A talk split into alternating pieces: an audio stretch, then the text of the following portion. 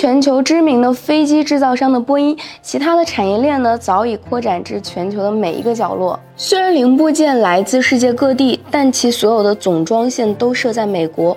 让我们来看一看波音都是在哪些地方组装飞机的吧。一九六七年的五月一号，位于华盛顿的埃弗雷特的波音工厂首次投入使用。这个工厂专门用来生产波音七四七，在其投入生产的十六个月后，就推出了首架样机。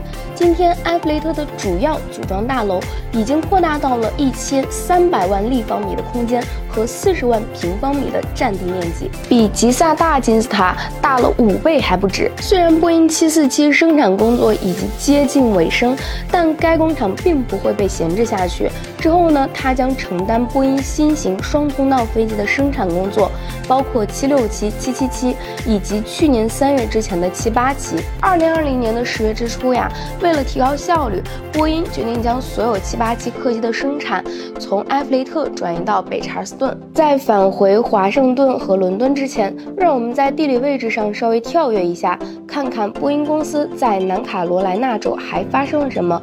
二零零九年，波音公司首次选择北查尔斯顿作为787的总装线所在地。二零一二年的四月二十七号，第一架波音787客机正式亮相。波音公司在南卡罗来纳州的工厂是该公司的第一个百分之百使用可再生能源的工厂。它所消耗的高达百分之二十的能源来自于梦幻客机 FAL 大楼顶部的太阳能电池板，其相当于二十个美式橄榄球场那么大。华盛顿州的伦敦工厂，这里主要负责生产波音737，那它的历史就比较悠久了。波音第一架喷气式飞机707就是产自于此的。第一架原型机被命名为波音367-80，于1954年的五月在该工厂投产。在一九六三年至一九八四年的期间，伦敦工厂还负责波音七二七的生产。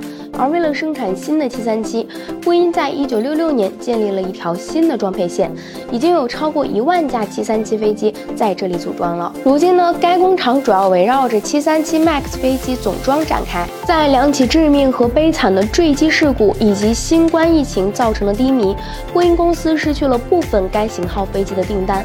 然而，根据波音自二零二二年八月三十一号以来的数据展示，人们对这架飞机及其效率的兴趣再次高涨。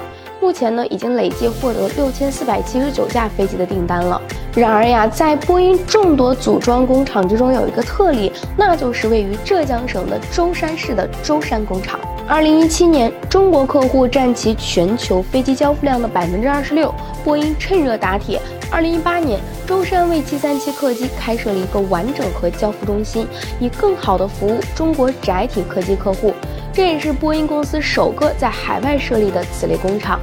同年十二月，舟山工厂向中国国航交付了第一架七三七 MAX 八飞机。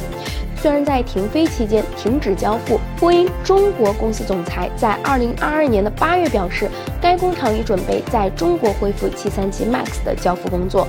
好啦，以上就是我们本期飞行 Q 的全部内容，欢迎大家点赞、评论、分享。飞行 Q 小分队说点你不知道的航空那些事儿，我们下期再见。